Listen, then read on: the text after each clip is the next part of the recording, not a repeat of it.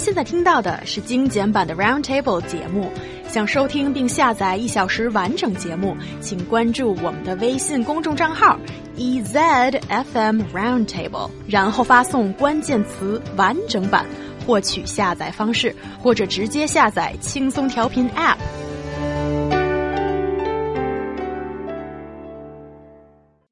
You're listening to Roundtable with me, He Yang, Ryan, and Yu in the studio. Western and Chinese standards of beauty differ vastly on a number of points. It could be whether you get a tan or not, whether you have the V-shaped face or not, how pale is your face, and also do you have muscles or not, or, you know, if you grew a big beard, is that attractive? The list goes on. So, we will talk about, you know, for men and women, what's attractive or not under these two different kind of cultures. So guys, would you give me some examples first as we can uh, riff off with uh, the difference of perception and beauty?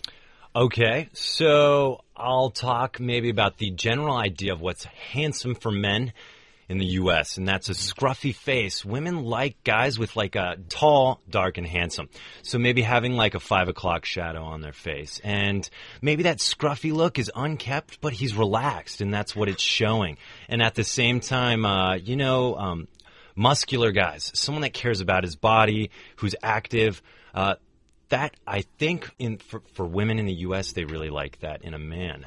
Um, and for women, I would say, guys, in the U.S., we really like uh, athletic women. Uh, it's kind of vice versa. Women that take care of their, their bodies and, and dress nice and, you know, are just, uh, they're season the day. so just being skinny is not okay.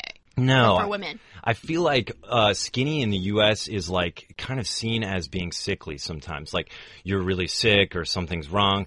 It's like athletic uh, builds are more like you're, you're still thin, but you have muscle. Like your body is actually really healthy, probably in its epitome of health. Mm, okay.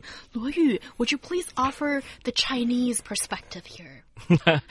I, I think, you know, um, generally speaking, I think Asian men or Chinese men don't want to have the scuffy face or five o'clock shadow on their face. Oh, by the way, sorry to interject. Could you please explain to us what's a five o'clock shade? Yeah, so uh, if I shave in the morning and then I go to work and it's 5 p.m., and I notice that my facial hair has regrown to the point where I can notice it, we call that a five o'clock shadow. it sounds like for a guy like uh, Ryan, who's got the uh, almost two o'clock. I've got the two o'clock. Uh, yeah, you know, maybe nine p.m. I don't know. Maybe maybe the reason is that Asian hair don't grow that quickly. is it also true? Probably it's true. Uh, I don't really like the differentiation, but I, I understand what you're saying. well, you, I, I totally understand. And and yes, there is that difference.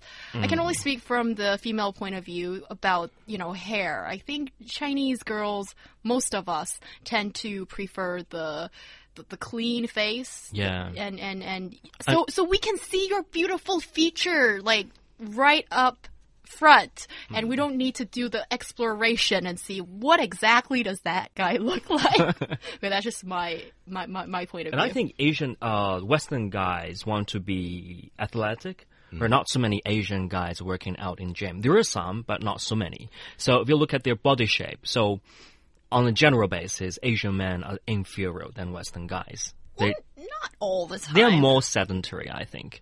I think there is this uh, difference of lifestyle for sure, mm. because I think sometimes. Okay, now maybe lifestyle is not the right phrase here actually, but it is that sometimes Chinese guys maybe focus more in the inside. I'm being so nice to them right now instead of really looking after their appearance, which is not good for Chinese girls. We want some handsome, well-kept Chinese guys, you know, out in the market too. well, so I'm reading some of some of these like uh, differences, um, and so actually I have a question for you guys. Uh, while Chinese beauty ideals, uh, they seem to be largely focused on the face. Mm. And it says Westerners are more concerned with the body. Now, Are I we talking definitely about men or women? uh, both. Both. Okay. And I would, from my point of view, absolutely agree. Totally. Uh, West Western guys, Western guys are definitely uh, about uh, a good figure, good body. Um, is that true about Chinese? Ooh, Liking, you. liking the face more than the body. I think um, I quite agree with this argument. Uh, this argument says the major difference is that Chinese people start with someone's face and then move on to the body, while Westerners start with the body, then move on to the face. Ooh, interesting. Ryan, Ryan, what do you have to say? Uh, I will. I will 100% agree with you. He he nailed it on the head because you know if you watch a lot of Western movies, maybe you'll see a guy checking out a girl at the bar. He doesn't start from the top. It's uh it's like maybe looking from the Where? the, Where, the waist Ryan? area, the and then the legs, and then moving up to the face. You know what I mean? So. I think maybe you hit the So nail on the head. Which part uh, draws the uh, most of your attention? Oh, don't make me say it. what is it, Ryan? Ryan. Uh, okay, I'm gonna say it. Legs and like a nice, a nice rear end is uh, a very attractive. It's what guys look for in the U.S. I'm just telling it to you straight. Okay, real talk. Okay, okay. Real talk. Got it. Okay, but uh, my the question. rear, okay, our dear listeners, we've got a lot of fanning out people for Ryan here today, particularly today. You know what he likes. Yeah, Lo Yu, what do you like? Yeah. I, I, I'm kind of uh, the Let's just be No, friends and my- be my honest opinion and lean drop to- the analysis. lean towards the Westerners idea. You know, I personally speaking, I don't like those very pointy face shape or pointy chins or uh, small jaws or bald foreheads. I don't like them. And a lot of Asian girls do this through plastic surgeries. They use a lot of Botox or um, hyaluronic acid, 玻尿酸. I don't like the idea. And I think people should pay more attention on their body try to work out in gym and try to be athletic. So is that what you like? And also, I want to get yes, Oh, okay. and I like the for, color. for the girl. yes, What and I, about for you, Lo Yu? what does what does it for you? What what do you look for? um, I I don't want want very white girls.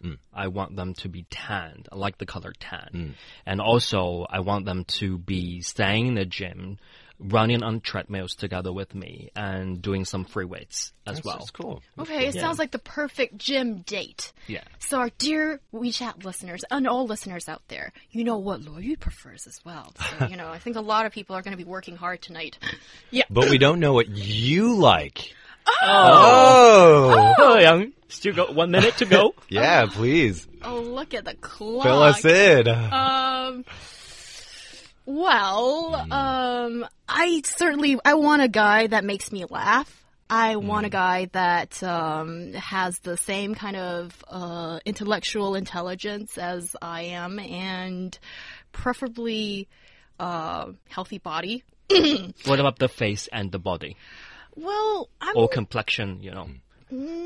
I have no um, objection about uh, color, whatever. That that's that's minor to me.